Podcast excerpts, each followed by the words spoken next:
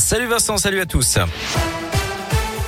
Et à la une de l'actualité, ce nouveau conseil de défense sanitaire en cours à l'Elysée une semaine jour pour jour avant le réveillon de Noël. Contexte tendu hein, puisqu'on se rapproche de la barre des 3000 patients en réanimation, potentiellement 4000 au moment des fêtes. C'est en tout cas ce que craint le gouvernement.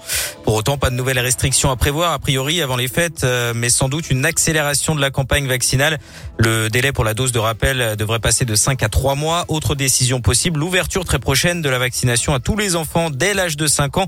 Le comité d'éthique a d'ailleurs approuvé cette mesure euh, ce matin, insistant sur le fait de laisser le choix aux parents.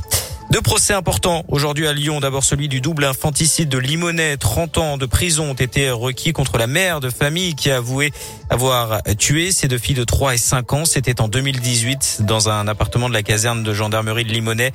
Le verdict est attendu dans les prochaines heures. Puis les jugements sont tombés cet après-midi dans le procès des marchands de sommeil. 14 personnes jugées pour avoir loué une centaine de logements insalubres dans la métropole de Lyon à des personnes en situation précaire. L'organisateur du réseau a notamment écopé de 7 ans de prison et 200 000 euros d'amende. Un mot de politique, Christiane Taubira envisage d'être candidate à l'élection présidentielle. L'ancienne ministre de François Hollande a publié ce matin une vidéo sur les réseaux sociaux dans laquelle elle appelle à l'union de la gauche et donne rendez-vous à la mi-janvier.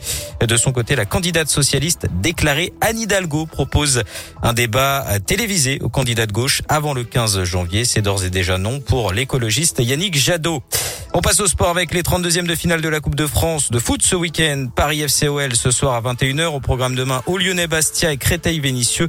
Et puis euh, dimanche, le mini derby entre Lyon-la-Duchère et l'AS Saint-Etienne sans supporters stéphanois interdit le déplacement. En basket, l'Asvel défie euh, ce soir l'Olympiakos en Euroleague à 21h et puis euh, le Loup Rugby affrontera Newport au Pays de Galles. C'est en Challenge Cup.